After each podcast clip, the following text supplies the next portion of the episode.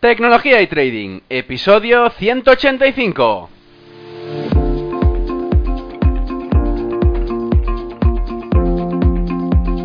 Muy buenos días a todos, bienvenidos un día más a este podcast y canal donde se trata todo lo relacionado con el trading financiero, la informática y por tanto la combinación de los dos, el fintech. Aquí tratamos de técnicas, algoritmia, estrategias, noticias y muchas cosas más. Por eso solo puedo deciros bienvenidos a Tecnología y Trading. Programa 185, en este viernes 14 de junio del 2019.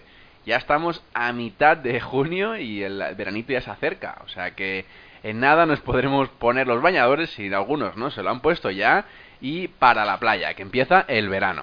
Bueno, como cada dos viernes, hoy vengo con un invitado especial al programa, y es que el invitado de hoy, ya veréis que yo no lo conocía, sinceramente, pero es un auténtico crack. Tengo unas preguntas preparadas que espero que a todo el mundo os guste y que sobre todo disfrutéis tanto como yo lo haré en la entrevista. ¿Sí?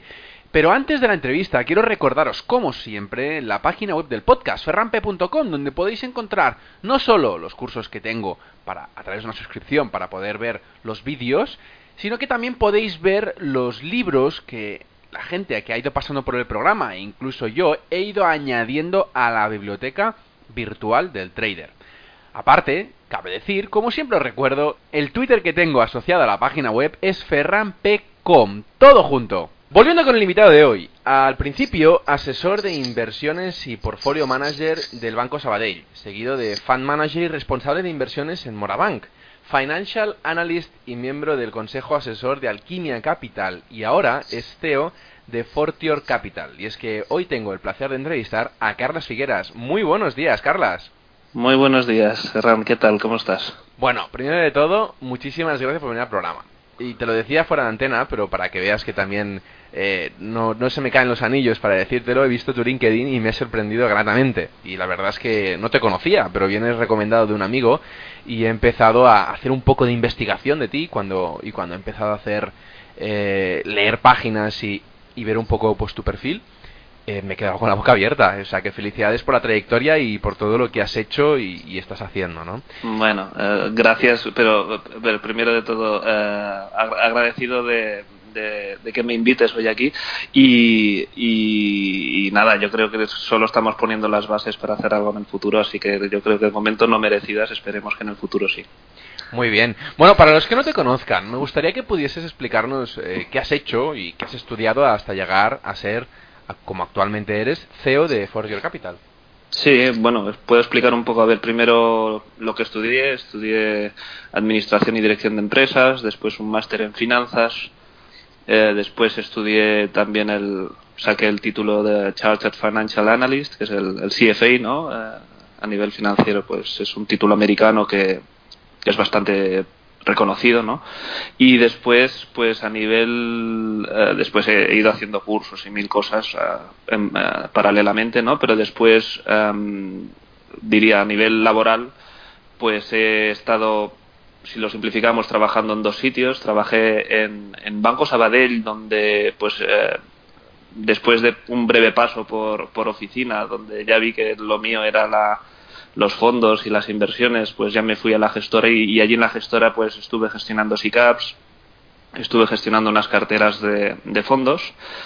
Uh, yo siempre mi gran pasión había sido y es uh, la gestión de renta variable entonces, eh, en el Sabadell se me complicaba el, hacer el salto hacia este segmento y, y bueno, en 2010 eh, surgió una oportunidad para ir a trabajar a Morabank, donde pues empecé esto, ¿no? Como analista del sector financiero, eh, después gestioné algunos fondos de, de por, por, ejemplo, un fondo ibérico y, y, otros, ¿no? También combinaba esto con otras tareas a veces de, de selección de fondos y los últimos casi tres años pues fui el director de inversiones de la sociedad gestora. ¿no?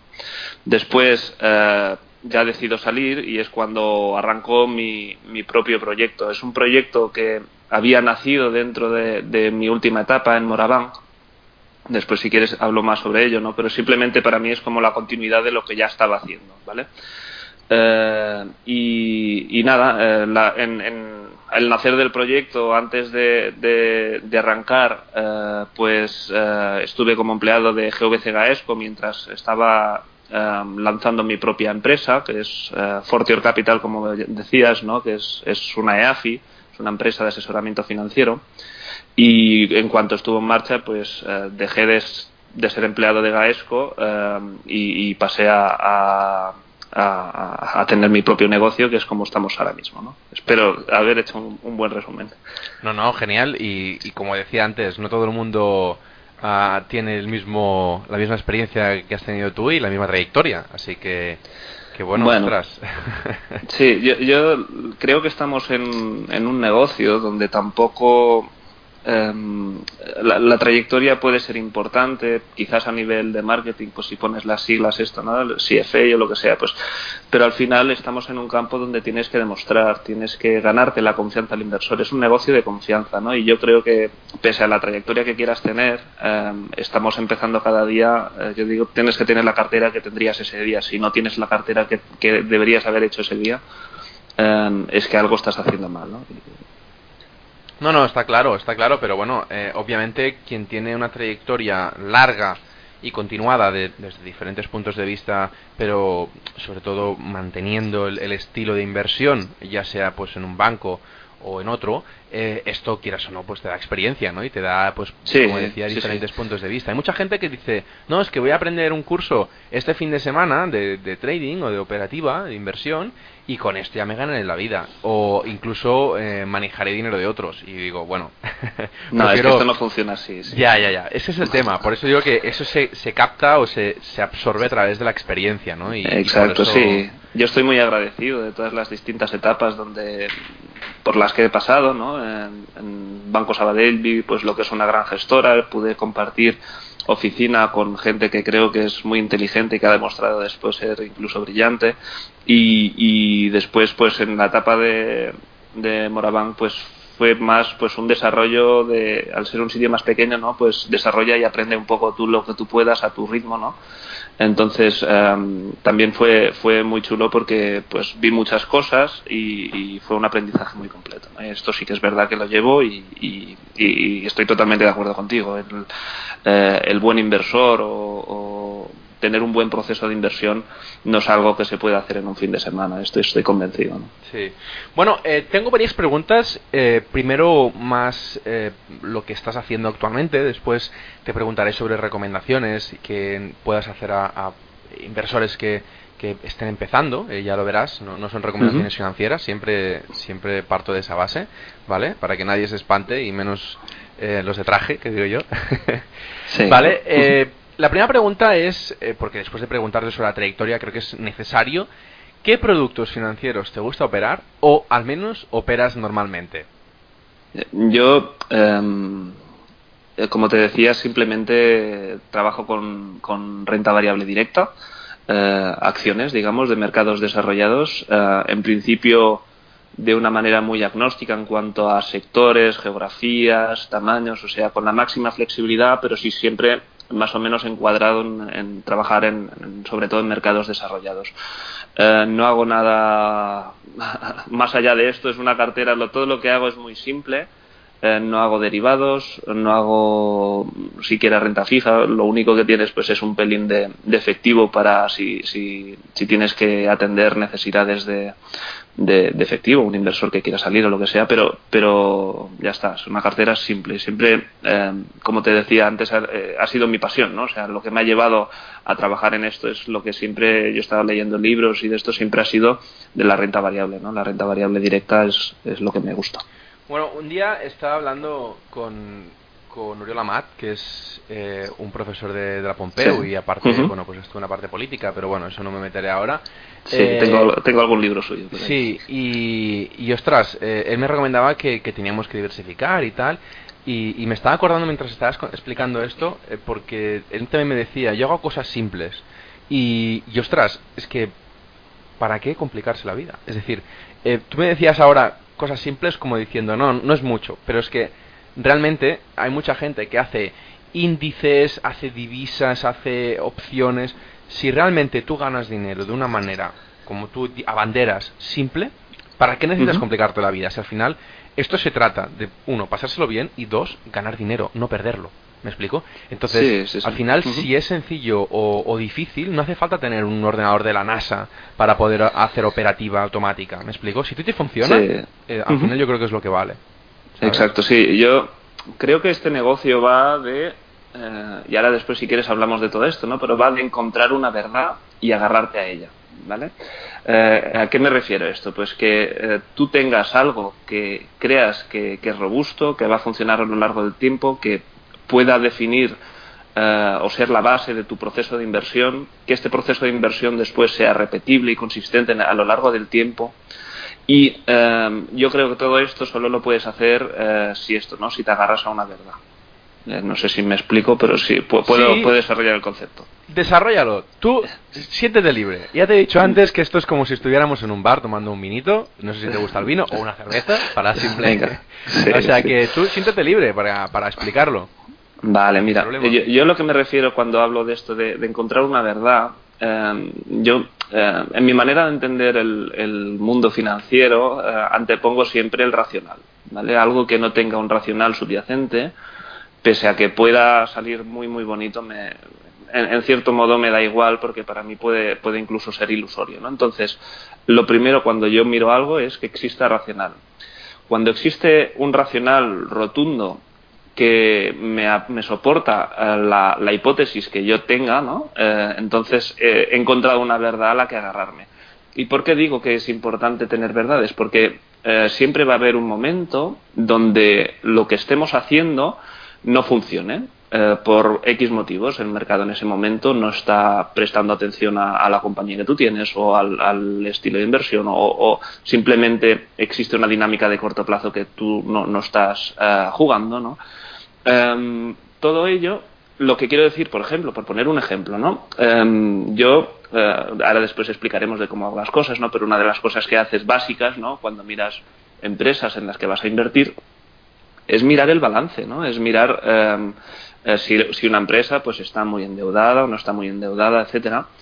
Em, y claro, eh, el sentido común que nos debería decir, ¿no? Pues que una empresa con mucha, mucha deuda, ¿no? Debería ser algo malo, ¿no? En el momento en que tú tienes esa hipótesis, después em, tienes una verdad, ¿no? O sea, tienes algo, las empresas que están muy, muy endeudadas, eh, son fuente de problemas. Para mí eso es una verdad a la que agarrarme y aunque en un periodo corto de, tiempo pues estas empresas lo puedan hacer bien eh, leía pues hace hace poco pues que este año por ejemplo pues eh, no no no lo estaban haciendo mal las empresas estas de, mala calidad, ¿no? En un informe que leí, pues es posible que este año pues no esté siendo así, pero sé que en el medio y largo plazo el, el racional es rotundo y, tal cual vendrán los, los ciclos, ¿no?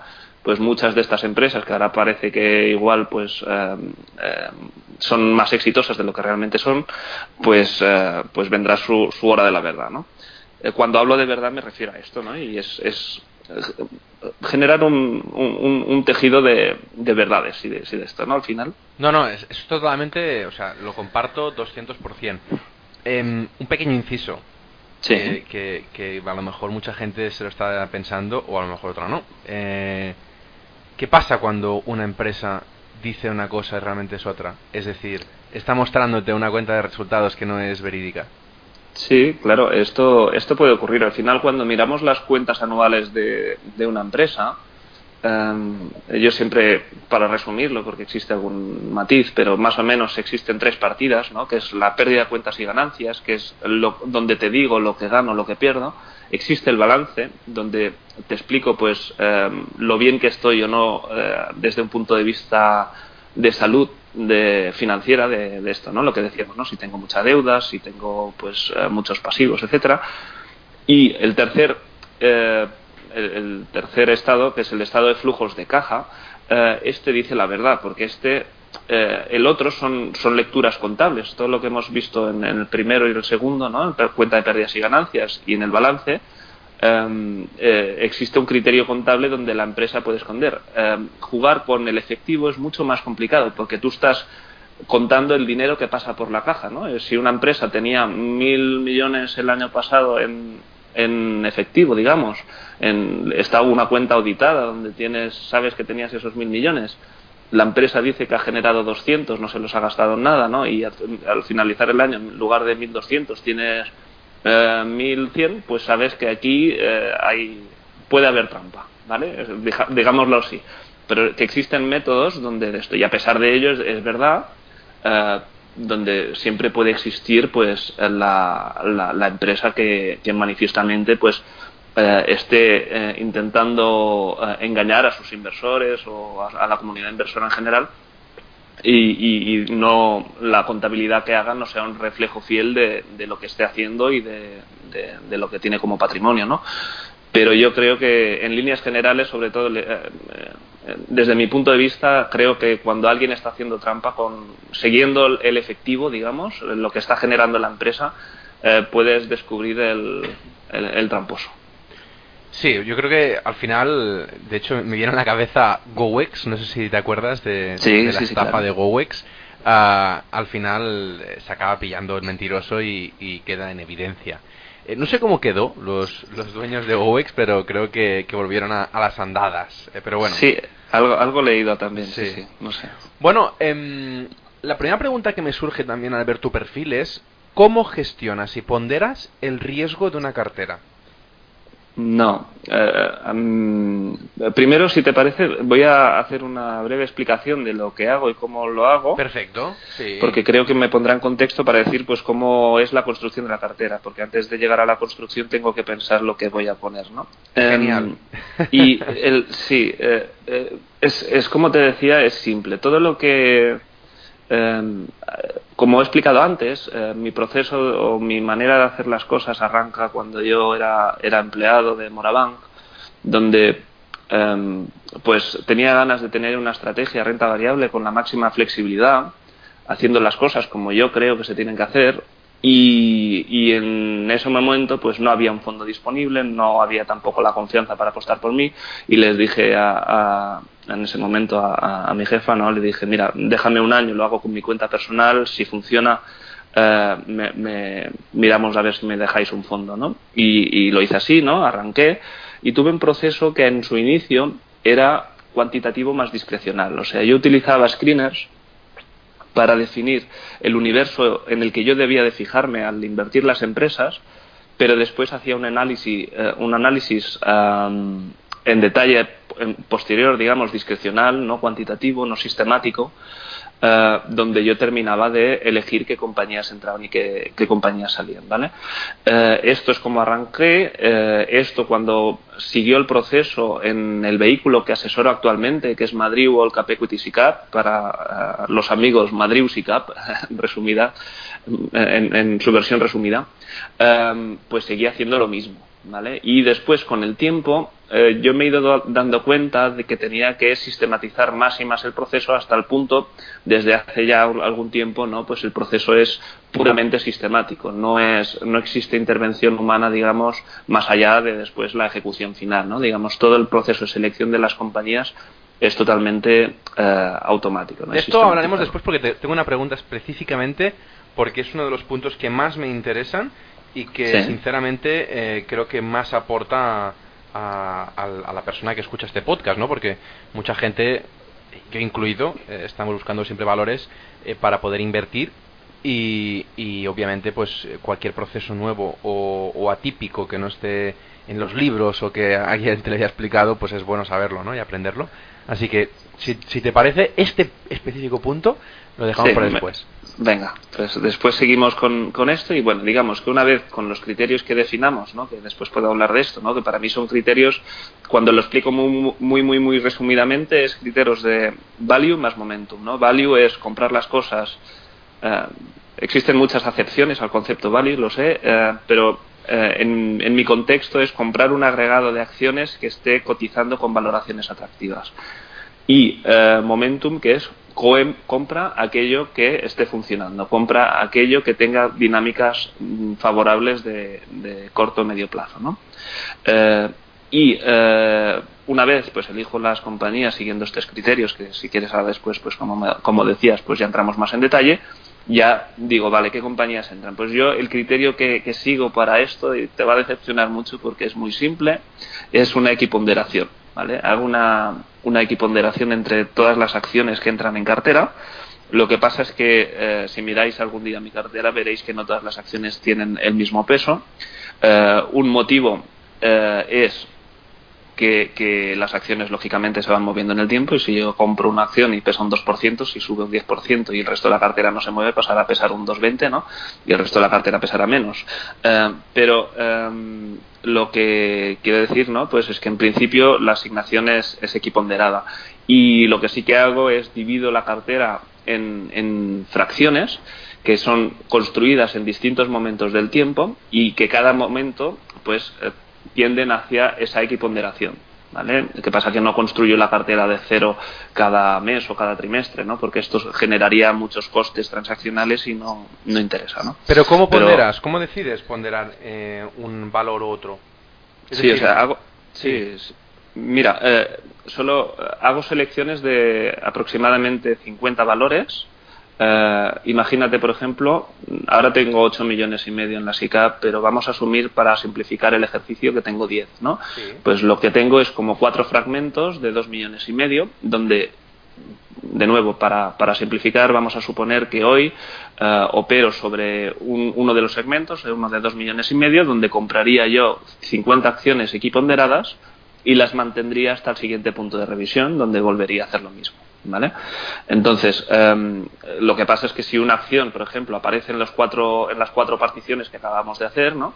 pues pesará más que una acción que, por ejemplo, solo haya aparecido en una de las particiones. Este es el método de, peso. Yo sé que es algo que no tiene en cuenta ni VAR ni nada de esto, pero creo que en, si hiciera las cosas en otro en otro tipo de activos, em, haría las cosas distinto. Pero al trabajar en renta variable, eh, cuando defines bien tu universo en el que vas a trabajar, creo que el grupo es lo suficientemente homogéneo para hacer algo de este estilo.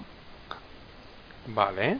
Y entonces, eh, claro, ah, ahora te, voy a hacer la pregunta de, que supongo que, que, operas, eh, bueno, viene relacionada también, viene relacionada también desde, desde un punto de vista que has comentado antes, eh, porque me ha parecido muy interesante que primero quieras demostrar cómo lo haces con tu dinero para después uh, estoy hablando de la primera etapa que, que, has estado ¿no? en, el Sabadell sí, y em, un año tampoco me parece tiempo suficiente pero bueno eh, bueno no en pero, ese momento es significativo y, quieras o no pues eh, es un es una manera de demostrar a la gente oye primero lo hago con el mío con mi dinero y después eh, una vez ya sabes y ves que, yo soy rentable con mi propio dinero, pues oye, nos podemos atrever a, meter más, más dinero de, forma externa, ¿no? Exacto, sí.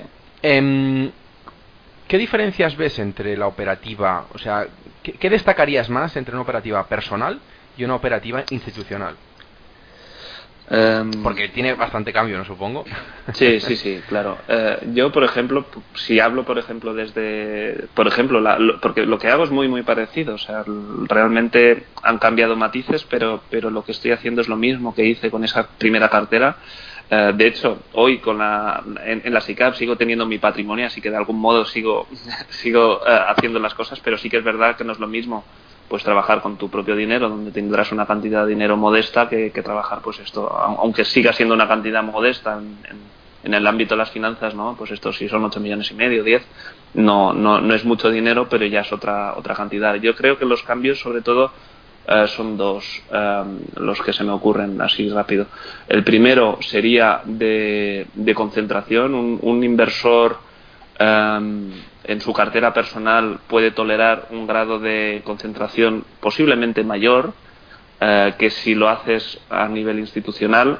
Eh, yo creo que si, si, tienes un grado muy muy alto de concentración, eh, tu comportamiento se vuelve errático y el inversor puede que no tenga la paciencia para, para aguantar en esos momentos difíciles, mientras que si tú lo haces para tu cartera personal, eh, pues eres tú que estás aguantando. Si tú tienes convicción en lo que estás haciendo, pues pueda, digamos que no depende de un tercero, ¿no? El, poder mantener las posiciones, etcétera. Y eh, el segundo punto para mí es criterios de, liquidez o de acceso al mercado. ¿no? Si tú tienes, por decir algo, 100.000 euros y, quieres invertir en, X compañías, eh, tienes una flexibilidad enorme para ir en segmentos del mercado donde los grandes no pueden eh, si tú estás gestionando, como muchos institucionales, ¿no? pues una cartera de 5.000 millones, Si tú, pues esto simplifiquemos, no tienes 100 posiciones, en cada posición de media tienes 50 millones, pues no vas a poder comprar compañías que capitalicen 300 mm, millones, porque supondría tener, tener ya un porcentaje de la empresa brutal, no tendrías seguramente el acceso a, en el mercado, ¿no? O sea, la liquidez suficiente también para, para entrar y salir con la flexibilidad adecuada. Así que em, las dinámicas yo creo que, sobre todo que son diferentes es esto.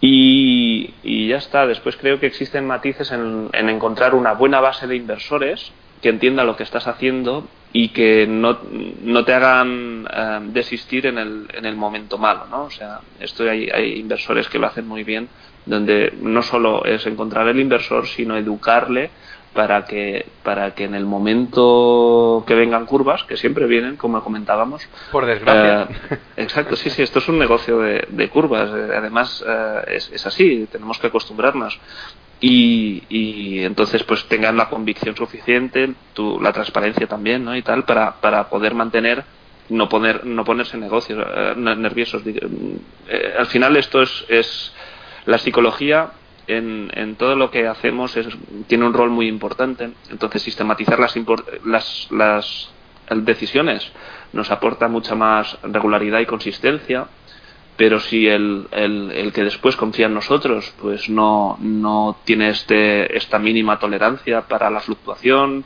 para entender y comprender y eh, tener algo de paciencia, pues todo el esfuerzo que hagas a posteriori pues es en vano, ¿no? Tienes toda la razón. Um, no has comentado nada de la parte psicológica. Eh, ¿no, te, ¿No crees que es importante? Eh, para mí es, es, es excepcionalmente importante, ¿no? Yo siempre digo que estamos, eh, como seres humanos, estamos mal diseñados para tomar decisiones eh, de inversión. Sí. Entonces, mal diseñados. Nunca, nunca me lo habían dicho así, pero creo que creo que es la, la definición perfecta. Eh, yo es, eh, siempre lo, lo, digo de esta manera porque entonces eh, dices es que es algo que está en ti que no puedes de esto yo cuando antes te he explicado que, que, arranqué pues con un proceso que era más cuantitativo más discrecional no dos, dos etapas Um, ¿Por qué me fui hacia la sistematización? Es, es, por el error humano, porque yo me daba cuenta de que todo el conocimiento que yo iba, uh, que iba aprendiendo y todo lo que había ido aprendiendo con los años, um, aplicado de manera sistemática, um, podía ser mucho más efectivo que aplicado de manera uh, discrecional.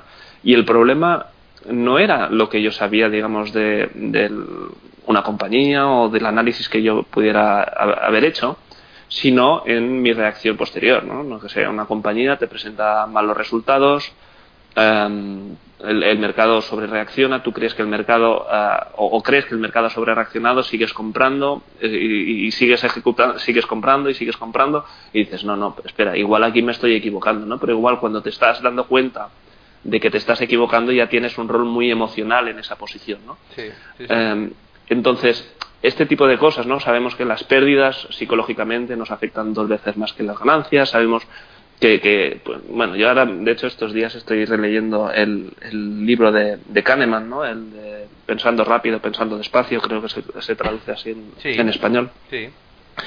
Y, y, y, y, bueno, es que ves todos los ejercicios que hacen y dices, es que Dios mío, es que somos, somos un desastre a nivel cognitivo, a, a nivel emocional, etcétera eh, es que tenemos un montón, un montón de sesgos y lo peor es que no somos conscientes de ello. ¿Vale? Lo, porque um, yo que había uh, leído mucho sobre finanzas del comportamiento, etcétera, pues uh, crees, no, no, si, si leo mucho y me formo, uh, seré menos vulnerable. Puede que algo, pero al final la cabra tira al monte y somos, somos cabras y, y tendremos, tendremos estos, estos sesgos, yo creo, por, por, por, nuestra condición, ¿no? porque somos así. Sí, sí. Estamos mal diseñados, como decías. Sí, sí, creo, sí. Que, creo que es una buena. El una patrón buena con el que salimos no, no, no, es bueno para esto, esto es lo que pienso. Bueno, eh, voy a preguntarte ahora sí sobre la operativa, y es que me gustaría saber, como un profesional como tú, escoge los valores actuales eh, y cómo decide, pues oye, este valor ya no vale la pena invertir y es bueno pues cambiar, ¿no? O incluso, uh -huh. oye, voy a atacar a este mercado nuevo, uh, que no había operado nunca antes, y lo voy a incorporar en la cartera. ¿Cómo lo haces? Yo mi manera de trabajar es, eh, primero, es el, foco está en, los datos fundamentales, ¿vale? Pese a que no es exclusivamente en datos fundamentales, el, el 95% de lo que hago es mirar lo que está ocurriendo en la compañía, no, no tanto en la acción o en la evolución, digamos, del precio, sino en, el negocio. ¿no? Entonces, em, como te decía antes, pues es renta variable primero desarrollada, con máxima flexibilidad, agnóstico en cuanto a tamaño, al perfil de empresa.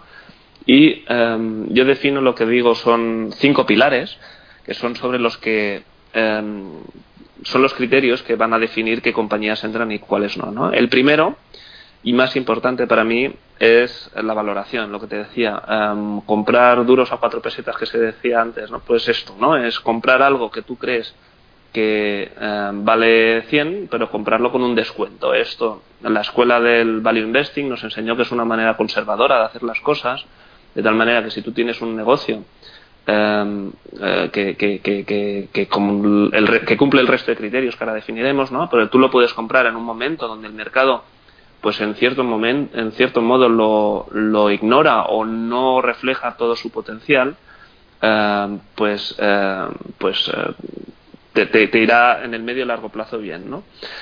yo para... Carlas, que te corte. yo soy, soy una persona, bueno, yo soy ingeniero y soy una persona bastante tirada a la práctica. ¿Podrías poner un ejemplo de cómo lo haces realmente? Mira, que no sea tan, genérico, sino... Sí, sí, sí. Eh, por, por, poner ejemplos, ¿no? Eh, eh, podemos, definamos un universo, vamos a definir que miramos el universo de inversión Europa, ¿vale? Dentro de Europa cogemos y listamos todas las acciones que cumplen nuestros criterios de liquidez y vamos a suponer, para simplificar el ejercicio, que nos quedan mil empresas, ¿vale? ¿Esto, eh, lo podemos hacer con el Finbiz o, con alguna otra herramienta que recomiendes? Eh, pues eh, existen screeners que serán una buena herramienta previa para, hacer algo así. Yo, automatizarlo y tal desde con herramientas de este estilo, yo no, no he conseguido verlo esto. posiblemente existan, soy consciente que existen ahora algunas plataformas que están empezando a incorporar datos fundamentales, entonces, eh, si, si, si, si fuera el caso, pues se podría.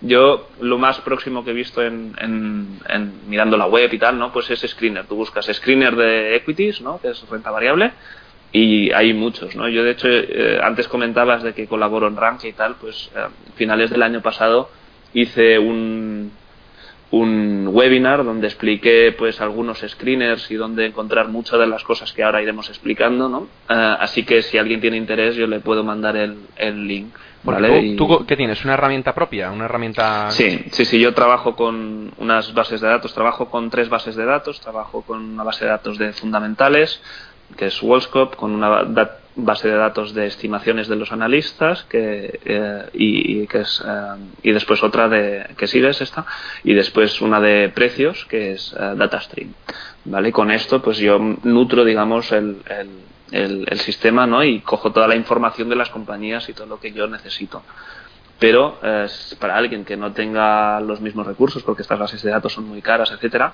eh, pues eh, existen multitud de, screeners, ¿no? buscadores donde que filtras y puedes filtrar un poco por el perfil. ¿no? Cuando yo hablaba ahora de valoración, uno de los criterios más sencillos para entender lo que estás pagando por una compañía es ponerlo en relación con lo que obtienes de beneficio. ¿no? Una empresa con PER 10 ¿no? es una empresa donde tú estás obteniendo un beneficio de uno por cada 10 que pagas. ¿no? Eh, al final es como eh, poner en relación una métrica de lo que pagas con lo que obtienes después, el beneficio. ¿no? Lo que pasa es que es un poco difícil a veces, ¿no? Porque tú a lo mejor eh, empiezas con, antes decías que no te importaba el tamaño, dentro de unas medidas supongo. Sí, criterios de liquidez, primero, sí. después sí. Entonces, claro, me sorprende que a lo mejor conozcas una empresa pequeña alemana o una empresa belga es que la gracia está en que yo no tengo por qué conocerla. Tiene que estar en el sistema y en, las bases de datos. Eh, yo, exacto, en el filtrado. Eh, después tienes que asegurarte de que todo lo, cumpla todos los criterios que tú quieras a nivel de calidad. Pero sí, sí, yo por ejemplo, pues me gusta conocer lo que tengo en cartera, pero a veces alucino con algunas de las cosas que, me entran, por ejemplo, de pequeñas compañías japonesas, eh, donde dices está efectivamente muy barato, pero incluso entender lo que está haciendo el negocio es, es, difícil porque a veces ni siquiera tienes las cuentas anuales en inglés, ¿no? Tienes que, tenerlas en, japonés y buscar información a veces es complicado, ¿no? Sí. Pero eh, esto, ¿no? Entonces, cuando yo te... Volviendo un poco a, lo de la valoración, ¿no? Para, porque me gustaría que se entienda el ejemplo, ¿no? Si yo compro una compañía eh, por 10 veces el beneficio, es comparativamente más barato que si pago 50 veces su beneficio, ¿no? Eh, Em, digamos, imaginemos una empresa eh, que, esto decíamos, ¿no? Si tiene pago 10, 10 euros por acción y genera un euro por acción de beneficio, digamos que yo en 10 años más o menos, si el beneficio se queda constante, yo recupero mi inversión. Eh, en, una compañía donde yo pague 50, tardó 50 años en recuperar mi inversión, ¿no? Comparativamente, la segunda eh, es más cara y la primera es más barata, ¿vale? Eh, entonces existen multitud de estudios y, aquí es donde entra un poco lo que comentábamos de, encontrar verdades, eh, donde sabes que si tú te centras en comprar siempre el segmento más barato del mercado, en el medio y largo plazo vas a hacerlo bien, ¿no? En lugar de comprar las compañías de PER 50, compran en medio largo plazo y de manera consistente siempre compañías PER 10. Y eh, esto es, digamos, el criterio número uno que te hablaba de valoración. ¿Vale? Eh, si me voy al criterio número dos, es un criterio que es, es, criterio rentabilidad. Aquí hablo de rentabilidad sobre el capital. Eh, ¿A qué me refiero con este concepto? Es, es sencillo, simplemente si esta empresa que decíamos que yo he pagado 10, que ha generado 1, si en lugar de dármelo a mí como dividendo este 1, ¿no?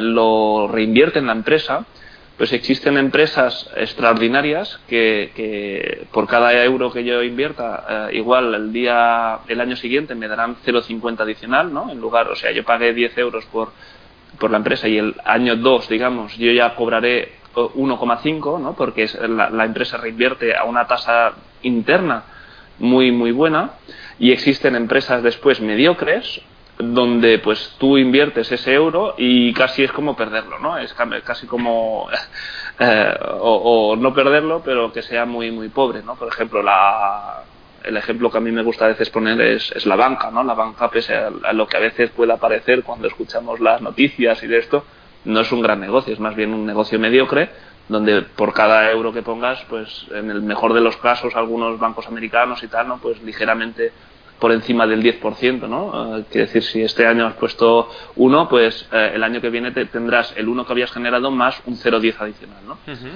Em, esto es la tasa interna de rentabilidad, ¿no? Esto em, viene determinado mucho por la calidad de la reinversión, ¿no? Lo que haga la empresa dentro y las oportunidades de crecimiento que tenga la empresa. Eh, yo por poner un ejemplo local, podemos hablar de, de Inditex, donde pues es un negocio, pues más o menos existen distintos modos de calcular esto, pero si tú eh, estos, si la empresa genera 100, ¿no? después el año siguiente, si tú lo vuelves a meter dentro de la empresa, estos 100, ya no tendrás 100, tendrás 125. ¿no? Esto es una máquina de generar dinero impresionante. Y después tienes en el otro lado, por decir algo que ahora ha salido recientemente en noticias, ¿no? Deutsche Bank, donde eh, la tasa de retorno sobre el capital es de cercana a cero. ¿No? O sea, aquí existe mucha gente que se está lucrando, banqueros, etcétera, pero eh, el accionista no va a ser eh, no va a ser uno de ellos, ¿no? No va, no va a ganar dinero con, con, con, la empresa, a menos si no cambian las cosas, ¿no? De hecho, después tengo una pregunta preparada relacionada a esto, pero prefiero no, no cortarte con Venga, los cinco sí, pilares. Los, sí, exacto. Llevamos dos. Eh, los otros tres yo creo que son un pelín más rápidos. El, el, tercero hemos hablado antes de balance, ¿no? El balance para mí me refiero a esta calidad de salud de la compañía, ¿no? No, no quiero comprar una compañía que esté muy endeudada o que tenga problemas para, para pagar o proveedores o que tenga problemas, yo circulante. Existen distintas maneras, ¿no? Es mucho más cómodo comprar empresas, por ejemplo, que, que tengan una posición de caja, de efectivo, ¿no? Que tengan dinero allí en su cuenta y que vayan con comodidad, ¿no? Um, el cuarto criterio es el de crecimiento. Aquí, contrariamente, aquí me cuesta a veces explicar que no busco un crecimiento agresivo, sino más bien lo contrario. Y a veces la gente queda en shock, ¿no? Porque dices, en lugar de ir a buscar las Netflix del mundo, de ir estamos buscando lo contrario, ¿no? Estamos buscando empresas que crezcan poco. ¿Por qué? Porque normalmente las empresas que crecen muy agresivamente terminan haciendo estupideces. Entonces, em, lo que más o menos eh, busco ¿no? pues es ver cómo se está creciendo, si se está creciendo, por ejemplo, pues em, mucho, poco y tal, pero también mm, la calidad de ese, de ese, crecimiento, ¿no? Si se está creciendo orgánicamente, si se está orgánicamente es con la el propio negocio de la empresa o si estás comprando negocios ajenos, si te estás endeudando para comprar esos negocios, ¿no? Pues este tipo de dinámicas se analizan en este cuarto pilar. Y el quinto es el, el, que comentaba antes de Momentum. ¿no? Momentum, eh, al final Momentum es comprar eh, lo que está funcionando y, algunos también hacen vender lo que no está funcionando. Yo no vendo lo que no está funcionando. Bueno, obviamente, si, si algo que tenía, que creía que tenía que funcionar, deja de funcionar y tal, lo venderás de la cartera, pero no me posiciono corto, digamos, ¿no? Eh, aquí tomo dos perspectivas. Una perspectiva fundamental, donde busco que los fundamentales de la empresa estén mejorando, no solo que lo que decíamos, ¿no? que esté barata, tenga un buen retorno y tal, sino que además las dinámicas estén mejorando. Esto cuando hacía el análisis discrecional, eh, yo siempre pues eh, miraba que las compañías eh, en las que invertía, si por ejemplo habían presentado mal los últimos dos trimestres, pues me esperaba un poco, ¿no? Me esperaba igual un trimestre o dos más a ver si las cosas giraban a, a favor, ¿no? Esto, pues, cuando me fui a sistematizar el proceso y tal, descubrí que se le llama momentum, y, y, después, pues también existe la segunda perspectiva que comentaba dentro de Momentum, que sería una perspectiva más de, precio. Que, como decía antes, pues no es el foco de todo lo que hago, pero sí que existe un matiz aquí que, lo tenemos en cuenta. Eh, te quería preguntar, Carlas, porque todo esto me parece muy interesante. Em, para poder hacer la valoración, la rentabilidad, el balance, el crecimiento en Momentum, hay algunos, hay algunos eh, valores, eh, algunas, algunas empresas que sí que tienen todo esto público, pero hay algunas empresas que cuesta más. ¿Esto lo puedes todo, todo, todo esto obtener de las bases de datos que has comentado antes? Sí, sí, sí. Em, gracias a Dios hoy la verdad que tenemos eh, muchos datos muy accesibles Em, de, toda, de, todas las empresas. El, segmento en el que yo me muevo por liquidez, desde luego tenemos datos. Lo que a veces es verdad es que puede que no tengas los datos con la misma periodicidad eh, y que, por ejemplo, pues en, yo que sé, por ciertas empresas francesas, por ejemplo, pues a veces presentan semestralmente, mientras en Estados Unidos, pues el estándar, si no eres una compañía muy muy pequeña, pues es que tengas datos trimestrales, ¿no? Esto sí que a veces pues puede complicar algo la comparativa, pero fuera de, esto, la verdad es que la calidad de los datos ha ido mejorando mucho y, hoy en día tienes, tienes buena calidad de, o, bastante, bastante buena calidad de los datos en general, sí. O sea, ¿tú crees que, por ejemplo, podríamos decir que lo, el ratio, o sea, perdón, el ratio, el, el, el, screener es tu herramienta básica para poder hacer el primer, la primera pasada de descarte de la mayoría de valores que no te interesan? Eh, no, porque eh, pese a que yo he comentado lo del screener y he dicho que antes es como yo empezaba, en el momento que fui hasta, la sistematización total, em, eh, lo que hice fue pasar a un modelo factorial, ¿vale? Que ahora si queréis explico un poco lo, que es esto. Posiblemente ya os habéis encontrado en el pasado con alguien que, lo haya explicado. Pero simplemente... no, sé, no me acuerdo yo ahora mismo. Vale, no, pues eh, imaginemos que para cada uno de los cinco vamos a hacer un modelo que va a ser muy sencillo. Yo es una simplificación de lo que hago, pero creo que va a ilustrar bien lo que lo que digo, ¿no? Imaginemos que este este universo de mil empresas que hemos dicho que teníamos en Europa, em, tenemos por un lado esto, ¿no? Y por el otro lado tenemos eh, los cinco los cinco pilares. Para cada uno de los pilares vamos a simplificar y vamos a decir que hacemos un ratio, ¿vale? Que sea representativo de, de, lo que buscamos en cada uno de ellos, ¿no? En el primero, la valoración, pues hemos dicho antes el PER, pues nos podemos quedar con el PER. Eh, en el segundo, que era el retorno sobre el capital, eh, pues podemos mirar eh, la métrica de retorno sobre el capital, que es el beneficio que estás generando por el dinero que pusieron en su día los accionistas, por ejemplo, en su, en su forma más básica. Eh, en balance puedes mirar la deuda que tienes contra el total de activos, es otra métrica también muy popular. En el crecimiento puedes mirar, pues esto, el crecimiento simplemente y, decir que cuanto menos mejor, ¿no? Eh, es un ejemplo. Y, eh, y momentum, pues mirar, si miras el momentum de precios, ¿no? Que es también más sencillo de, esto, el clásico, ¿no? Es mirar lo que han hecho las acciones los últimos 12 meses y, con ello pues eh, digamos, favorecer las empresas que, lo han hecho mejor en el pasado. ¿no? pues con, los cinco ratios, quiero que imaginemos todos ahora una tabla donde ordenaríamos, por ejemplo, todas las mil compañías que hemos dicho de barata a cara, ¿no? siguiendo el criterio de PER, de más rentable a menos rentable, eh, siguiendo el criterio de retorno sobre el capital, de menos endeudada a más endeudada, siguiendo el criterio de balance, de menor crecimiento a mayor crecimiento, siguiendo el criterio de, crecimiento, y eh, de mejor resultado los últimos 12 meses a menor resultado los últimos 12 meses, el de esto, ¿no? Imaginemos que hacemos una puntuación, ¿no? y eh, le damos al, al, primero de la lista le damos siempre el 1 y al último le damos el, el 1000, ¿no? Si tienes eh, cinco, cinco ratios, ¿no? Pues tendrás al final, pues imaginemos una compañía que puntúa en el máximo en todos los casos. Tendrás una compañía que ha sido primera, primera, primera, primera, tendrías un 5, ¿no? Eh, pues esta estaría arriba del todo y, al revés. Una compañía que, haya estado en la cola, ¿no? Pues tendrías mil, mil, mil, mil, mil, eh, cinco mil, ¿no? Pues esta estaría en la cola. El objetivo de lo que yo hago es quedarme con las que están en la parte superior, en, las que han salido bien. Ya está, es, eh, es simple.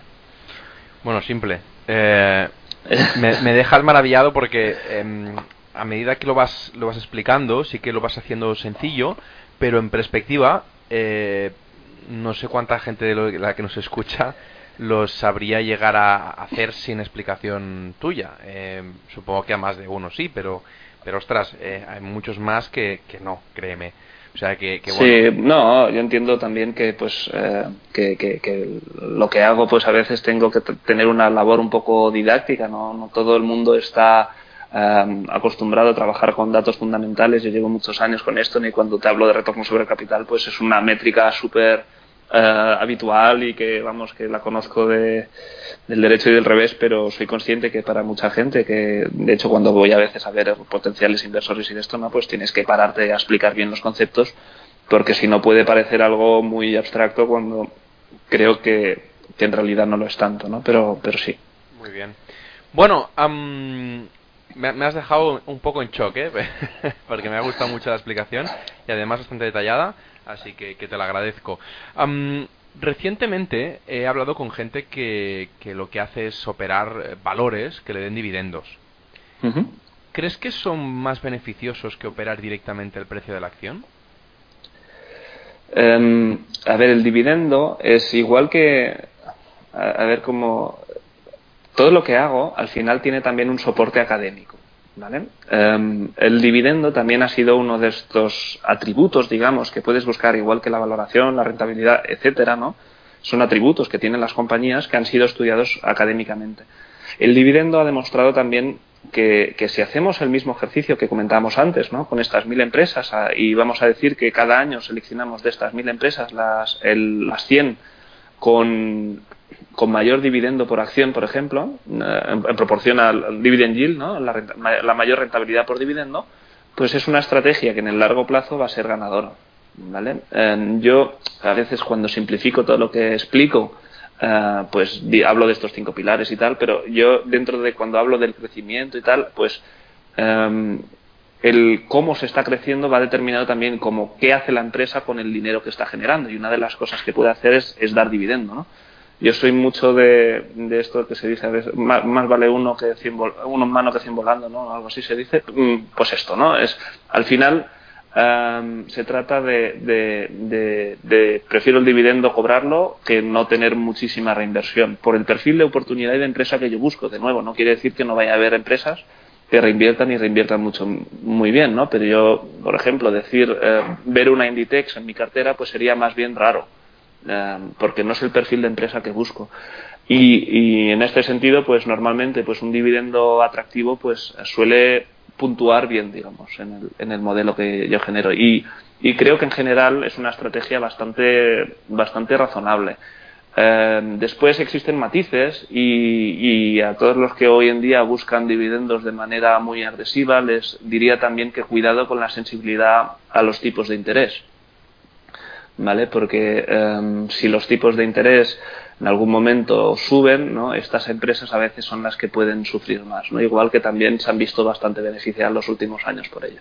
Son matices que hay que tener en cuenta, pero, pero que incluso así yo creo que em, que, funcionaría, ¿no? Y, bueno, este efecto que digo atributo, ¿no? que se le llaman factores, ¿no? Eh, eh, a veces en otras clases de activo, como la renta fija o en otros sitios, ¿no? se le conoce como el carry, ¿no? Eh, en divisa, etcétera, ¿no? Y está demostrado que también es igualmente efectivo en, en otros sitios. Bueno, yo me acuerdo que estaba en clase, porque estaba, estudiando el, EFA, y, estaba en clase, eh, una de los profesores eran bastante, apoyaba mucho la, eh, los valores con, con, dividendos, ¿no? Y decía, comprad Santander, comprad Santander. Y cuando y, fue casualidad que, que, murió que murió Emilio Botín y cuando entró la hija, que la hija aparte de hacer una limpieza bastante bastante eh, iba a decir sádica, pero, pero bueno, bastante contundente dentro del, del, de la parte de arriba de, del, de, la, de la empresa, quitó los dividendos que, que tenía por defecto casi Botín durante muchísimos años, ¿no? Y muchísima gente dejó de, de invertir en ellos. Eh, Hay mucha gente que, que, que, insisto, que invierte en, en, dividendos por, no sé si es por comodidad, porque es del plan, mira, esto es un dinero que entre comillas, no lo tengo, que lo tiene ya la empresa, y que me va retornando estos dividendos y al menos pues es un, como, como se dice en, catalán, el chocolate del loro, ¿no? Sí. El, a ver, em, yo cuando... Eh, a ver, cuando, cuando, lo, cuando veo los criterios estos de, dividendo y tal, en agregado van a funcionar eh, y creo que a veces em, también existe em, un efecto psicológico que hace que la gente se sienta cómoda con ello. Eh, cuando sobre todo el perfil, eh, pensemos en el señor grande que ya pues lo ha hecho todo en su vida, que tiene sus acciones, yo que sé, de telefónica, lo que sea, lo que decía Santander, pues claro, tener como una renta, sabes que eh, pues esto que me, que me quiten lo bailado, ¿no? Al menos esto me está, me está generando esta renta, ¿no? yo creo que existe este efecto psicológico y por un lado pues quería comentar esto y por el otro cuando hablas de Santander y a veces pienso en Repsols y, yo sé, otras que, sabemos aquí en, España se ha hecho mucho lo del script dividend, ¿no? Que es aquello de te doy, te doy la opción de cobrar en acciones, uh, de cobrar el dividendo en efectivo o en acciones, pero si lo cobras en acciones es emitiendo más acciones. Entonces esto, eh, con, perdón de la expresión, es una guarrada, ¿vale? Es una marronada que, que, que se hace, ¿no? Entonces tienes que mirar como ah, lo que están haciendo con la calidad de lo que están haciendo las empresas, ¿no? Y no vale solo con mirar el dividendo y decir, ah, no, pues mira, me dan acciones, no. Eh, porque este, este tipo de empresas, si, si tú, eh, digamos, capitalizas 100, eh, tienes un superdividendo del 10% y dices, toma, te doy el dividendo del 10%, pero en lugar de generarlo del 10%, lo que dicen después es emito nuevas acciones y, y capitalizo 110, eh, si tú antes tenías un trozo del pastel, el trozo que tienes del pastel es exactamente el mismo. Eh, te has quedado exactamente igual. Y esto es una cosa que, en España, pues, eh, desgraciadamente, pues yo creo que se ha abusado un poco de este, de este, de este fenómeno, ¿no? Si, buscáis script dividend, los que estén interesados, pues verán que, que, es una cosa que, que para mí no es muy ética y que no, cuando miramos la asignación del capital, ¿no? que es lo que hacen las empresas con lo que van generando, pues para mí no, no es una práctica en general muy honesta ¿no? y, que no me, no me gusta mucho. ¿no? Y, y, ah, y un tercer punto que quería comentar relativo al dividendo, porque a veces nos podemos sentir muy muy atraídos sobre esto, ¿no? Y, y es pensar que lo que si, si, hacemos algo así y escogemos una estrategia como esta, que, que para mí ya decía que puede ser una estrategia bastante razonable, eh, tenemos que pensar siempre en, hacerlo de manera diversificada, no comprar Santander porque tiene un, dividendo súper chulo, eh, porque puede ser que, Santander el día de mañana igual, porque tiene problemas o lo que sea, nos lo recorte. ¿no? Aquí existen métricas y maneras para mirar cómo de sostenible es el dividendo, etcétera, pero no, no quiero entrar en esto, ¿no? pero simplemente como mínimo diversificar. Diversificar siempre es importante y es algo a lo que, eh, que creo que sobre todo cuando se está empezando es, es, es vital. ¿no? Es importante y necesario, ¿eh? creo yo. Eh, de hecho, hablaba, hablaba, el otro día con, con un amigo que decía que, que, si metías los huevos en una misma cesta y esa cesta se caían, que al final todos los huevos rotos, ¿no? O sea, es, es, lo que pasa. Sí. sí, bueno, em, te iba a preguntar ahora. Em, Venga. En este podcast normalmente traigo a, gente eh, que automatiza muchos procesos. Normalmente ah, pues hacen sistemas automáticos de trading en el cual pues analizan eh, y opera automáticamente el, propio sistema, ¿no? Eh, y hay algunos otros que, que ha venido que pues que no, no, automatizan absolutamente nada y hay unos intermedios que optimizan y, hacen pues la valoración de activos a través de sistemas automáticos y después apretan el gatillo como, como creo que haces tú eh, manualmente, ¿no? Em, ¿Cómo ves las automatizaciones dentro de las inversiones, tanto en parte o en su totalidad? Y, el proceso que tienes tú eh, con las tres bases de datos, que si lo puedes recordar eh, cuáles son, pues te lo agradeceré. ¿Cómo lo haces? Sí, eh, a ver, el, primero, yo creo que automatizar, yo siempre digo que hay dos cosas que no están automatizadas dentro de lo que yo hago. Eh, la primera es el racional, el todo lo que se ha incorporado al modelo, cada vez que se incorpora una idea nueva o se revisa algo de que existe, etcétera, es esto es humano, es, eh, soy, es, un trocito de Carles que está dentro del algoritmo que después elegirá esto.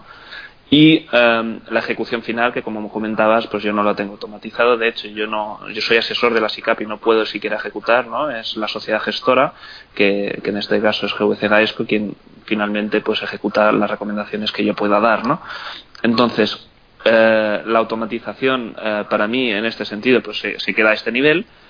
¿Y cómo funciona? Pues como decía antes, tengo tres bases de datos, em, bases de datos fundamentales de precios y de estimaciones, eh, y eh, lo que hago es, digamos, eh, trabajar, bajarme los datos, ¿no? Y por ejemplo, si me bajara el PER de este universo, ¿qué necesitaría? Pues necesitaría el precio y el beneficio por acción, ¿no? Pues el beneficio por acción iría a buscarlo a la base de datos de, fundamentales y el precio en la base de datos de, de precios, ¿no? Que es esta data stream que decía antes. Entonces, con ello, pues haría los ratios de todas las compañías y después ya pasaría un proceso donde ordenaría todas las, acciones de más a menos, ¿no? Ordinalmente, etcétera, y, ya pues haría lo mismo para cada uno de los distintos ratios o factores que, vayamos a mirar. El proceso con el que hago todo esto y tal, pues me ayudo de, como decía antes, de la base de datos y después trabajo con R, ¿vale? Que ha sido, pues, sí, ha sido la, manera como, cuando fui a, hacer esta última sistematización tuve que ponerme las pilas porque em, me di cuenta que podía añadir mucho valor, hacer las cosas así, pero tenía que, que, aprender, ¿no? Tenía que aprender. Yo sabía programar, yo que sé, más básico, ¿no? Visual Basic y tal, pero nunca me había puesto a mirar R o Python, ¿no? Y ahora, pues, eh, pues todo esto, pues, lo, lo estamos mirando y estoy, sigo aprendiendo día, día a día, cada día de algo de todo esto, ¿no? Yo creo que las automatizaciones en todos los sectores son buenas y, que, y que poco a poco gente no técnica, gente no ingeniera, eh, está aprendiendo cada vez más y creo que saca más jugo ah, en muchas ocasiones más que los ingenieros porque ven desde un punto de vista más eh, práctico y no tan perfeccionista. Eh, siempre, siempre digo que muchos de mis compañeros de desarrollo eh, tienen la, la, obsesión de hacerlo todo perfecto. En cambio, si, vienen desde la parte de business, si vienen de la parte de menos menos hacemos lo perfecto, no, no, no, oye, hacemos lo efectivo, ¿no? Hacemoslo, eh, oye, que al final esto tiene que tener un, una razón y que no importa que, se, que sea perfecto, sino que, que, funcione muy bien y que nos dé los resultados lo más óptimos posibles, eso es lo, lo mejor. Sí, eh, yo siempre cuando hice el cambio definitivo hacia una mayor sistematización, cuando me decían, ¿y, qué crees que ganas y qué crees que pierdes? Yo creo que gano en amplitud. Eh, al final, eh, aunque a mí me encerraras en una habitación con las mil empresas, sus datos, sus informes anuales de los últimos diez años y de esto, yo no podré digerir en un mes la misma información que, puede digerir el, el, modelo, digamos, en, un intro, ¿no? Y esto es algo que, creo que te da alcance, te da amplitud. Eh, la, la, pérdida, cuando creo que vamos hacia modelos sistemáticos, a veces es la profundidad. ¿no? Existen matices, ciertas cosas que a veces eh, son intangibles o a veces son matices que aún hoy en día igual no están incorporados en la base de datos o que son de difícil acceso eh, y entonces creo que pierdes por este lado algo de profundidad. Yo creo que el balance en agregado, y es por, el motivo por el que hice el cambio definitivo hacia una, una mayor sistematización, creo que el agregado, sobre todo cuando le sumas los sesgos em, que tenemos ¿no? cognitivos, eh, pues creo que claramente favorece eh, la sistematización y favorece que hagamos las cosas em, con un proceso muy regular, consistente, repetible. ¿no? Y es algo que em, cuando tú miras, yo que sé, empresas eh, una a una o lo que sea, pues es imposible que pueda ser igual de regular, de consistente, porque te vas a enamorar de una empresa, vas a mirar un día, le vas a dar más importancia a un criterio que a otro y, vas a estar eh, fijándote por lo que ha dicho el, directivo ¿no? de, la empresa, que igual te ha dicho, no, no, que esto ha sido solo un susto y que no de esto, y entonces eh, tú le crees, igual una vez le crees, en otro caso no le crees y te falta consistencia, ¿no? Eh, todo esto pues hace que, te falte regularidad y consistencia. ¿no? Y, estoy de acuerdo contigo en lo que has dicho también, que al final eh, todo esto se trata de, hacer dinero, de buscar un enfoque que sea pragmático, que, sea pues lo que funciona. Yo he visto gente em, perder una barbaridad de tiempo en analizar hasta el último rincón de, por ejemplo, una empresa cuando van a, van a invertir en ella. Y eh, yo creo que, que incluso cuando yo hacía análisis de una empresa, el 80% lo ves en, un día, ¿no? Después sí que existen matices que, que, irás ganando en el tiempo, pero tienes que tener en cuenta si el otro 20%, eh, existe la regla esta de Pareto, ¿no? Que dicen 80-20 y tal, eh, pues creo que es esto, ¿no? Si voy a estar mirándome el 20% durante dos meses más, pues igual no es un, no es un uso efectivo de mi tiempo, ¿no? Y, creo que todo esto, cuando lo sistematizas y de esto, pues eh, creo que, eh, te da un componente, te da una mayor consistencia que creo que al final al, al, invertir es, es, importantísimo. Yo te quería preguntar, eh, la primera vez que automatizaste algo y podías ver que realmente en cuestión de segundos te, te filtraba millones de empresas, estoy exagerando en millones, ¿eh? Sí, sí, sí. Pero, bueno, pero 10.000 más o menos hay en el mundo. Em, ¿Cómo te quedaste? Porque ah, yo la primera, las primeras veces que, em, empecé, a, aprender a programar y, veía que, esto era incremental, que yo podía ir añadiendo datos y que el sistema no se colapsaba, eh, bueno, decía, hostia, esto es, esto es brutal. O sea, sí, sí, sí, estoy de acuerdo. Estoy de acuerdo. Mi despertar en este sentido, yo creo que fue ya hace ahora bastante años, bastantes años, cuando empecé a jugar con, con screeners, que, como decía antes, no fue el, como hacía yo antes las cosas, ¿no? Primero pasaba un screener y después sobre las empresas que habían salido de esto, ¿no? Y cuando veías lo que podía digerir el, el, sistema en cuestión de, de, de segundos o minutos, ¿no? Pues era espectacular, ¿no? Y después hacer un, un backtest y ver lo que te habría pasado y tal, pues es algo que siempre pues decías, ostras, es que esto ah, como mínimo tiene esta, esta regularidad, esta consistencia que yo aprecio tanto, ¿no? Y, y, ya te digo, mi inicio fue este, fue el screener, ¿no? Descubrir que si tú le ponías criterios, ¿no? En lugar de comprar compañías em, que me venga a presentar cualquiera, ¿no? Voy a centrar, a centrar mi esfuerzo en, en, en en buscar entre las compañías que en principio ya me dice el sistema que deberían de ser atractivas, ¿no? Esto eh, yo en un inicio sobre todo lo hice por mi manera de pensar que siempre es eh, sé prudente, sé conservador, ¿no? Eh, mi manera de, verlo era que si yo cogía ideas de cualquier sitio, no pues podía al final no respetar, terminar no respetando el proceso, no teniendo la disciplina adecuada, ¿no? Entonces me autoimpuse que el 95% de las ideas que, ponía en su día eh, tenían que salir de, de, este filtrado, ¿no? de este screener. Y esto, em, pues yo creo que es una muy buena base para después todo lo que he ido aprendiendo y, lo que ha seguido, ¿no? que es el modelo factorial y todo esto que he explicado luego. ¿no?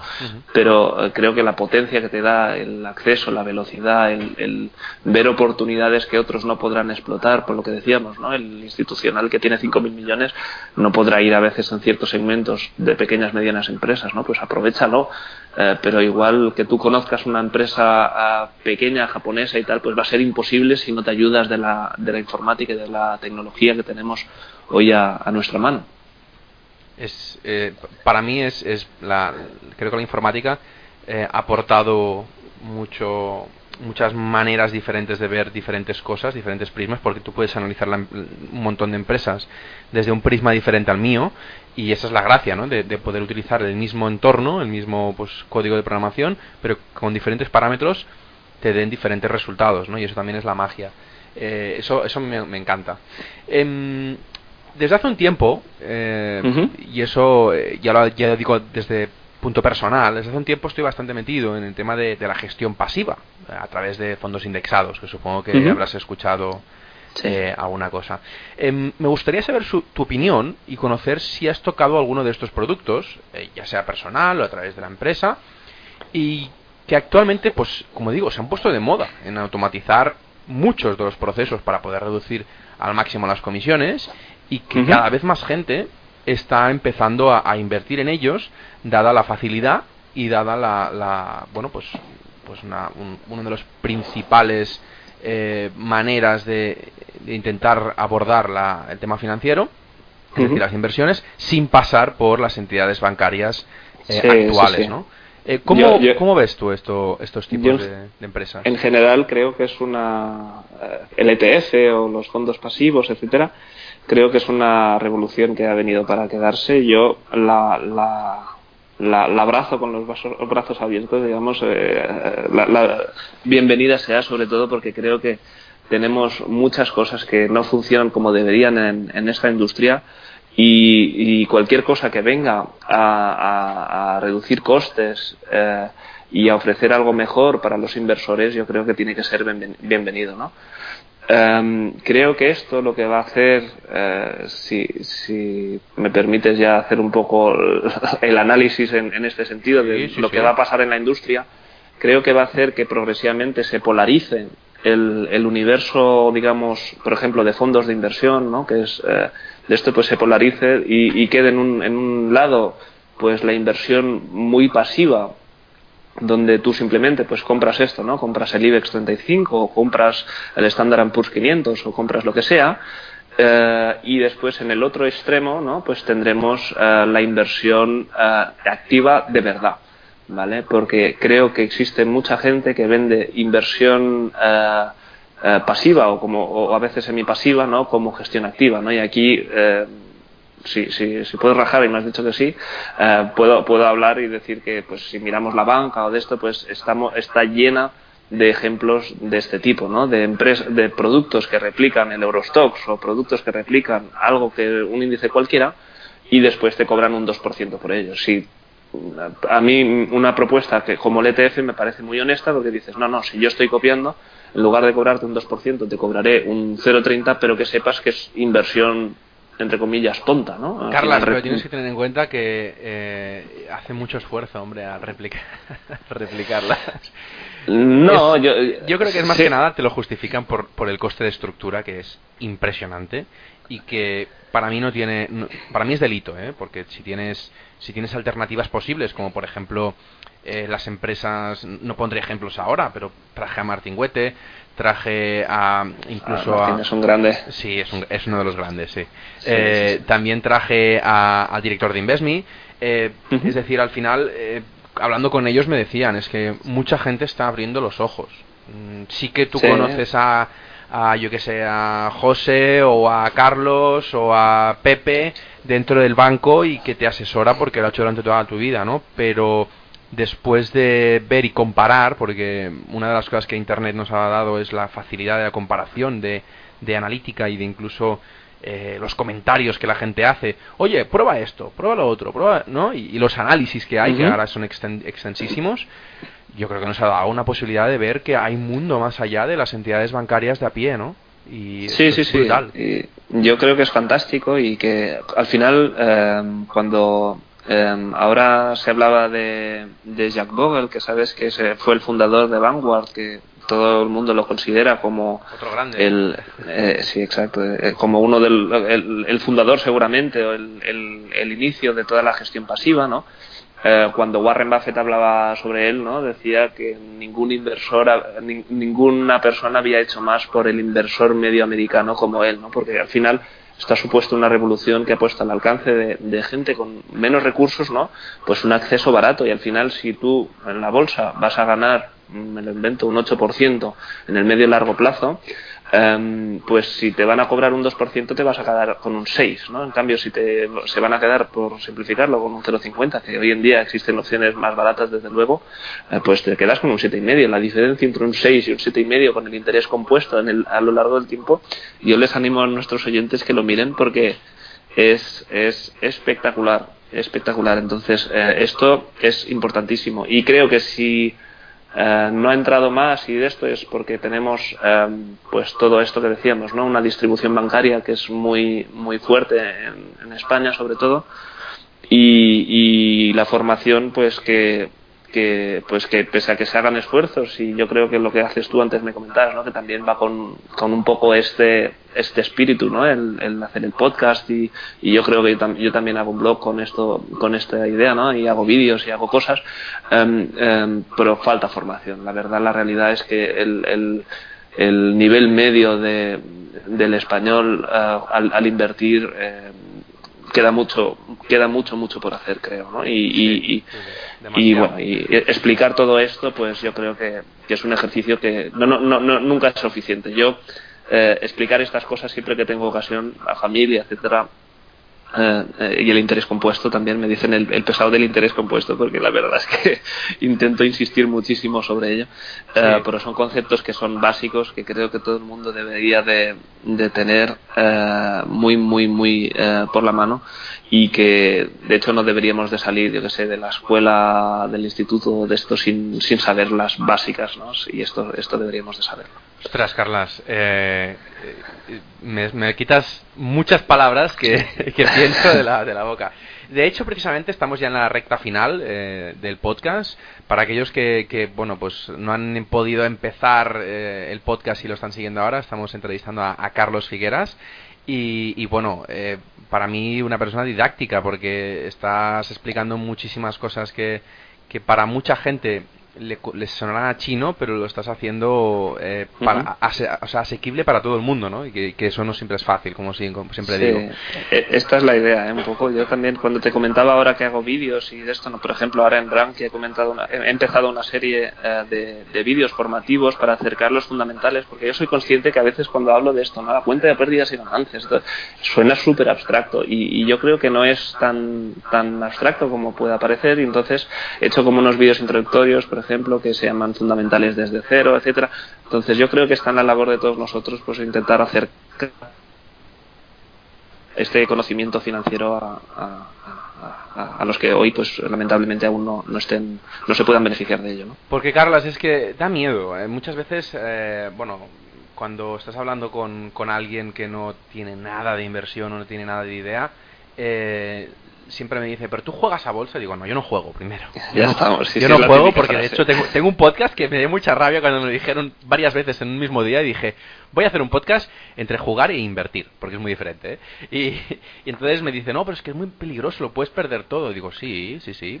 Y, de hecho eh, también puedes ganar y, bueno, obviamente, pero si tú dejas el dinero en el banco, estás seguro que perderás. De hecho, eh, y, perdona por, la, por el inciso, ahora volvemos a la entrevista. Ayer estuve mirando una, una, conferencia, de la cuarta conferencia anual de AZ, Valor, que te la recomiendo, porque son muy transparentes. he visto el, inicio, sí, porque eran tres horas o así. Sí, eran, eran vi un rato. Son tres horas, sí, y, recomendables porque realmente me, me, fascina, a la vez que me alegra, eh, gente como tú, gente como ellos, que lo explican tan, pero claro, claro, claro, claro, transparente y, sobre todo pues meridional, meridional, ¿no? En el sentido de que no se están por no se están por, por añadir paja, ¿no? Eh, decían, mm, si dejas tú el, dinero en el banco, en la inflación se te va a comer eh, ese propio el valor del dinero en el banco. Y Exacto, correcto. La, inflación va, es, eh, va en contra nuestra y, nadie piensa en ello, ¿no? Y a veces cuando ahora te vas al banco y te ofrecen un depósito al 0%, dices, vale, pues nada, pues lo dejo aquí. No, para mí eso no es una opción, ¿no? Pues, bueno, es, mi manera de verlo, pero, pero la gente no, no lo ve así a veces y es simplemente por esto, lo que decíamos, falta de, de cultura financiera. Un profesor mío decía que los, eh, los banqueros lo que hacían era poner palabras raras para poder confundir y para poder y para poder eh, explicar cosas muy sencillas pero de manera eh, como si fuera pues, estemos explicando aquí física cuántica no y que realmente alguien que le preguntas por la calle qué es la inflación te dirá no lo sé Sí, es eh, triste, es triste, sí. Antes de empezar la última parte, me gustaría si pudieras explicar los beneficios de que, o, los beneficios o los no beneficios de tener la inflación y, y qué, qué narices es esto de la inflación para aquellos que no lo sepan y se lo pregunten. Sí, sí, sí, claro, pues eh, sí, sí, por supuesto. Mira, eh, la inflación es el incremento de, precios que se producen todos los bienes y servicios que se ofrecen en la economía, ¿no? El incremento de precios a lo largo del tiempo. Si em, yo hoy me voy a, a comprar, yo qué sé, un, barra de pan. Siempre lo pongo como barra una de barra de pan. Pues la barra de pan hoy eh, me cuesta un euro Em, dentro de 10 años esta barra de pan no me va a costar un euro, ¿no? No sé cuánto me va a costar, si me va a costar eh, un euro cincuenta, un euro cuarenta o un euro sesenta. Esto dependerá de la inflación que haya habido en este periodo.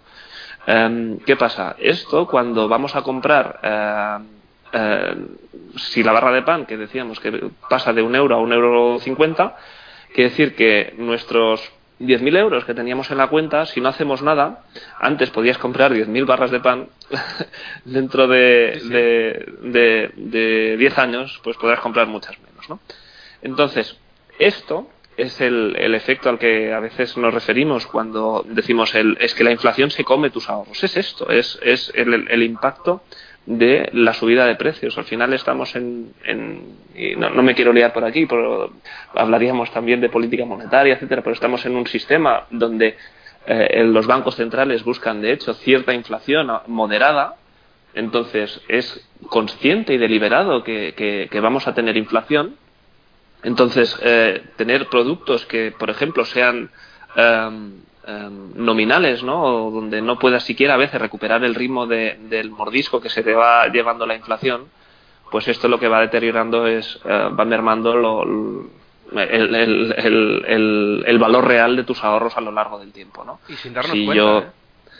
Sin darnos cuenta. Es que esto es, así, ¿no? Tenemos el dinero, tienes 10.000 euros en el banco y te crees que 10.000 euros a hoy van a comprar lo mismo dentro de 10 años. Y esto no es así. Esto, eh, el, efecto de, la inflación es, es imparable y hay que protegerse. Y, como mínimo, si el Banco Central Europeo está buscando una inflación eh, objetivo del 2%, ¿no? que es lo que dicen, ¿no? limitarla al 2%, pues si tú vas al banco y te ofrecen un cero, pues algo ya nos tiene que chirriar en la cabeza, ¿no? Porque alguien está persiguiendo crear inflación, al menos de manera reconocida, a niveles hasta el 2%, y, y después te pagan un cero. Entonces, aquí estás perdiendo, un 2%. Eh, estás perdiendo un 2% anual. Eh, y, esto es algo que, que, no lo ves, nadie te va a decir que lo estás perdiendo, pero cuando tú salgas el día de mañana con tus ahorros e intentes comprar algo fuera, pues lo vas a, lo vas a notar en tu poder adquisitivo. Yo soy muy partidario de que es una definición también que a veces hace para mes y la gente de, de Valor, ¿no? Lo que llaman de los activos reales, ¿no? Que si tú tienes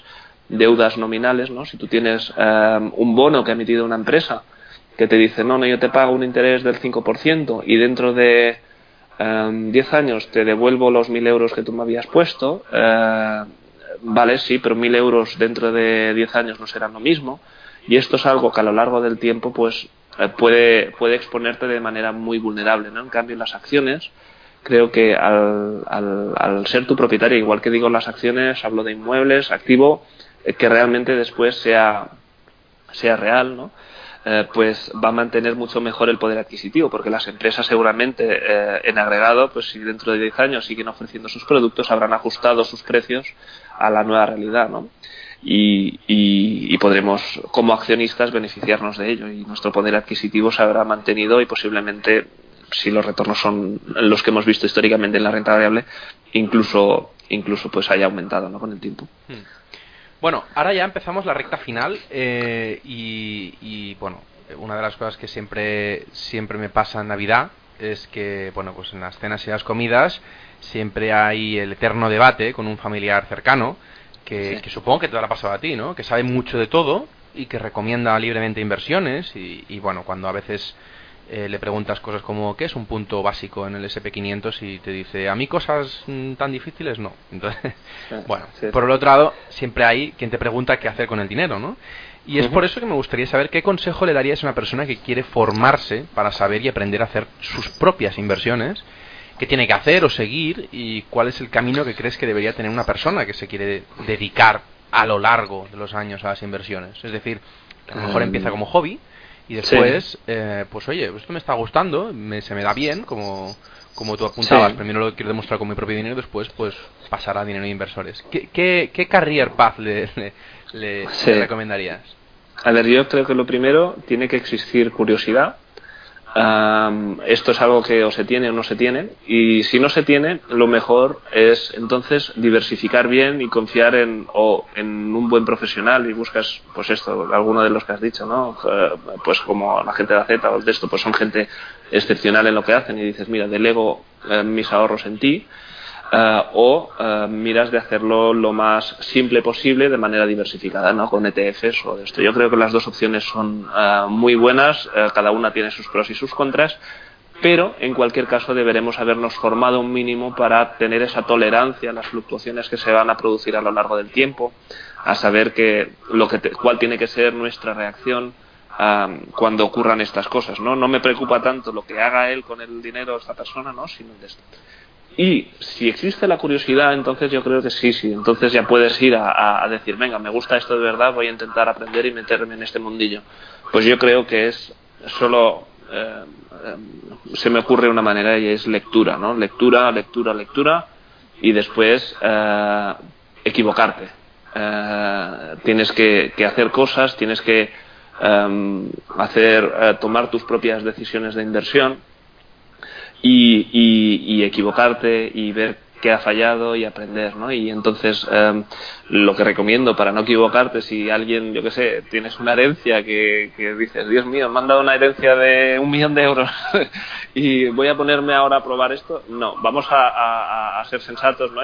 Digamos, eh, vamos a dejar el, millón de euros igual a manos de los profesionales después de formarnos un poco y buscar quiénes son los realmente profesionales y, mientras voy a aprender, vamos a probar con 10.000 euros, a ver si funciona y de esto, y con diversificación, etcétera, ¿no?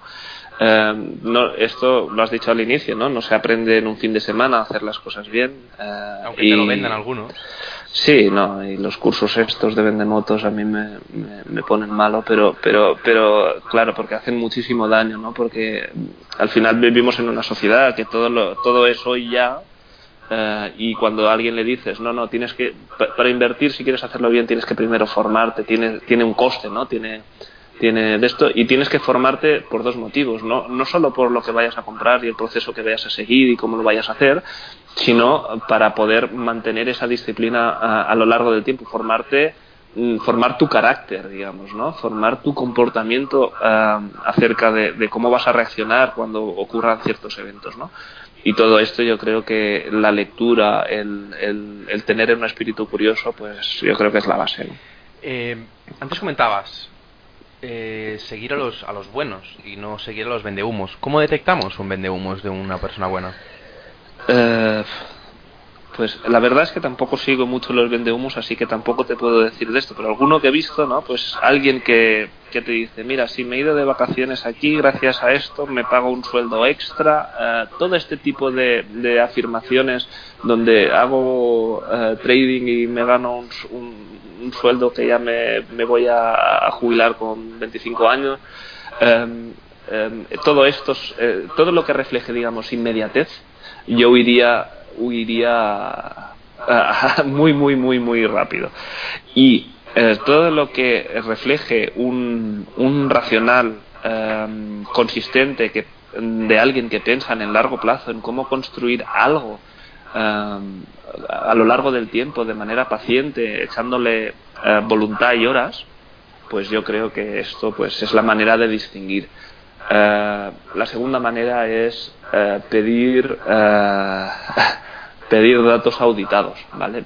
Em, al final, cuando hablábamos antes de AZ Valor, que para mí son uno de los grandes, ¿no? Tú miras lo que hicieron esta gente en su etapa anterior, en Bestinver, que son datos auditados, eh, que, han pasado pues em, eh, distintos ciclos, han funcionado durante, no sé si 15 años, bueno, bueno, no sé exactamente 14 me parece, uno y el otro algo menos, ¿no? Fernando. Eh, pero bueno, en cualquier caso, son gente que han demostrado a lo largo del tiempo, ¿no? Pues que son capaces de añadir valor. Esto es algo que, que también es así. Si alguien te enseña una cuenta demo eh, donde, mira, he ganado dinero, si no sabes si esto, mm, hice 100 cuentas y te enseño la que estoy ganando dinero, ¿no?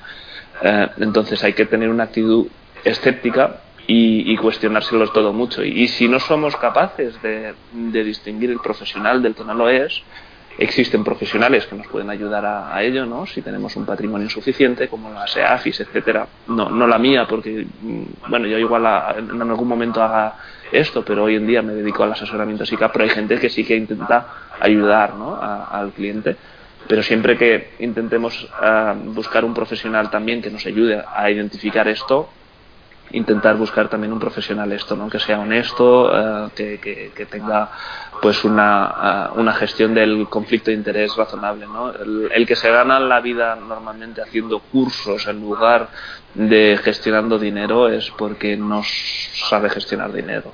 Esto normalmente es así, ¿no? Eh, porque eh, un curso da mucho menos dinero que tener un buen fondo de inversión. Esto es así. Sí, sí. Ah, bueno, y ahora pasando a la penúltima pregunta.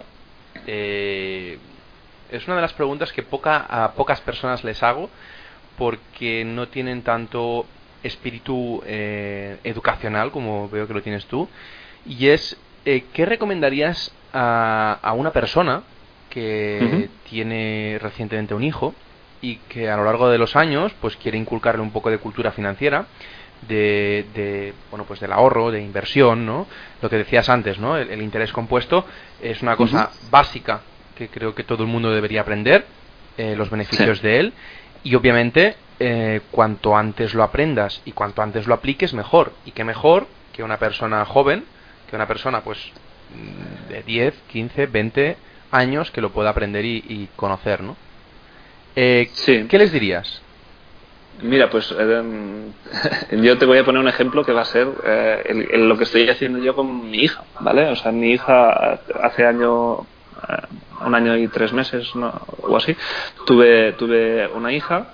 En el día uno, pues estás un poco despistado, aún no haces nada, pero al poco tiempo abrí una, le abrí una cuenta de valores y me comprometí a, una vez al año eh, poner eh, pues X cantidad, ¿no? Eh, bueno, puedo decirlo, le puse mil euros y mi objetivo pues es estos mil euros, ir poniéndoselos cada año de, manera regular, desde esto, desde los cero años hasta, hasta cuando tenga 15 y entienda un poco esto. ¿Por qué? Porque le enseñaré el valor de la constancia, le enseñaré el valor del interés compuesto, le enseñaré también, le podré explicar lo que hace su padre, ¿no? porque eh, al final obviamente estoy invirtiendo en, Madrid Usicar, ¿no? que como he dicho es el, vehículo que yo asesoro. Entonces, em, creo que em, lo que podemos hacer es intentar acercar eh, los conceptos más básicos, que es el valor de la renta variable en el largo plazo. ¿Por qué la renta variable en el largo plazo ha sido el mejor activo eh, en distintos tipos de escenario económico, distintos eh, modelos económicos, etcétera, ¿no? ¿Por qué sigue funcionando?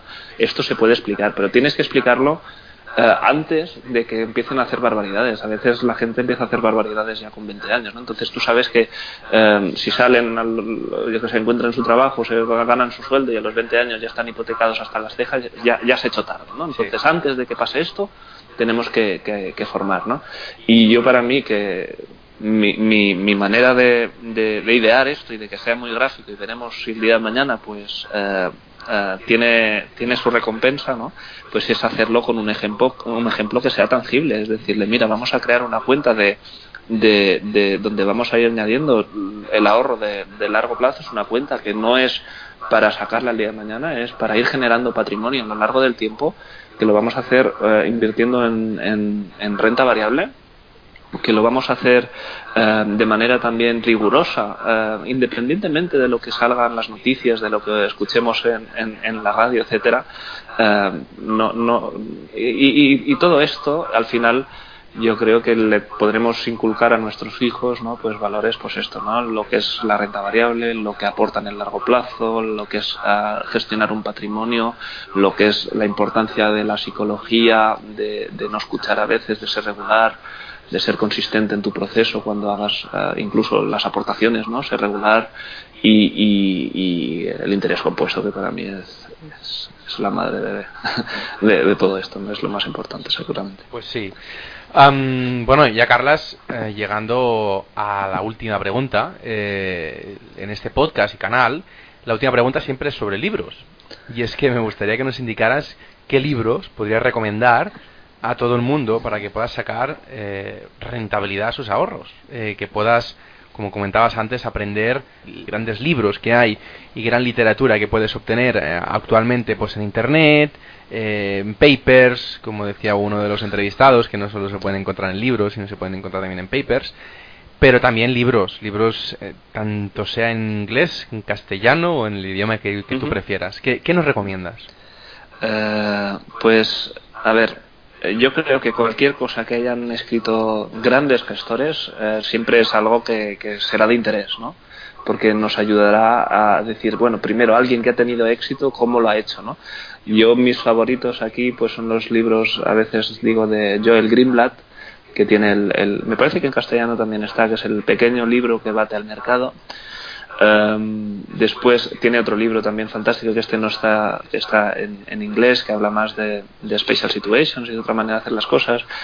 Pese a que yo he terminado haciendo algo muy distinto, también he disfrutado mucho siempre y sigo haciéndolo con las cartas anuales de Warren Buffett. Creo que todo, todo aquel que, que, que quiera aprender de lo que es el sentido común, el, el, hacer las cosas con una perspectiva a largo plazo, etcétera, debería de empaparse de lo que ha hecho este hombre, porque es una virguería lo que, lo que ha hecho este hombre a lo largo de los, de los años que, lleva ya em, con el vehículo este, ¿no? De Berkshire Hathaway, ¿no? La, empresa. Eh, y, bueno, existen libros que condensan sus cartas y después podemos seguir las cartas. Pues todo esto yo también les animaría a que lo, a que lo miren. Y de, nuevo creo que existe también, está traducido al castellano también un libro que, recoge las, sus cartas por, por temas, que pasa que no soy capaz de, decir ahora el, el nombre.